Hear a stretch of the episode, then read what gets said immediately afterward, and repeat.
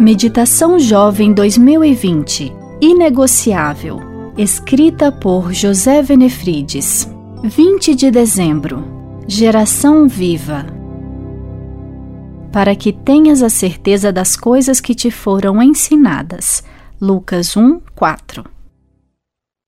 Ao longo de meu ministério, tenho procurado desafiar os jovens a serem uma geração viva, amada no céu temida no inferno, conhecida na terra.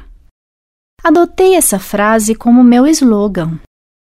Ela foi pronunciada por um conhecido pastor evangélico e a considerei muito apropriada para traduzir minha missão como pastor de jovens. Em meus esforços ministeriais, Geração Viva é um movimento que convida os jovens a se levantarem. Para que isso aconteça, é necessário que cada um tenha a própria experiência com Deus. Não se pode testemunhar de Jesus sem conhecê-lo pessoalmente pela fé. Isso ocorreu com o evangelista Lucas.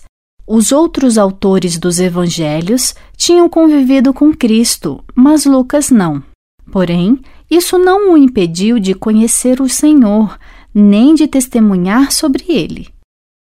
Lucas foi a campo e colheu todas as informações que encontrou sobre Jesus. Foi guiado pelo Espírito Santo nesse processo e produziu um dos mais belos retratos da vida de Jesus a que temos acesso. Sob inspiração divina, Lucas revelou aspectos belíssimos e essenciais do ministério de Jesus. Ele é o autor de dois livros da Bíblia, o Evangelho que leva seu nome e o livro de Atos. Lucas escreveu o primeiro volume para contar a história de como Deus enviou seu filho à Terra. O autor retratou Jesus em suas longas caminhadas, em seus memoráveis discursos, diálogos e expressões inequívocas de amor com ênfase na cruz. O Evangelho de Lucas termina falando da ascensão do Senhor. É exatamente a partir desse ponto que ele inicia o livro de Atos. O Evangelho fala da origem da igreja. Atos apresenta o crescimento dela. O fio que une os dois volumes é a divindade de Jesus Cristo e do Espírito Santo. Na Ascensão, Jesus se senta à direita de Deus e o Espírito Santo desce à terra para continuar a obra da salvação.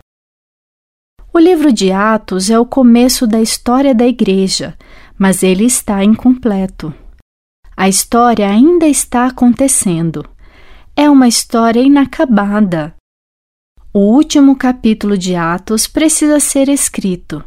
Quando isso ocorrer, Jesus virá. Eu creio que isso ocorrerá em nossa época. Para isso, é preciso que uma geração viva se levante. Eu sou Lidiane Souza e trabalho na Casa Publicadora Brasileira.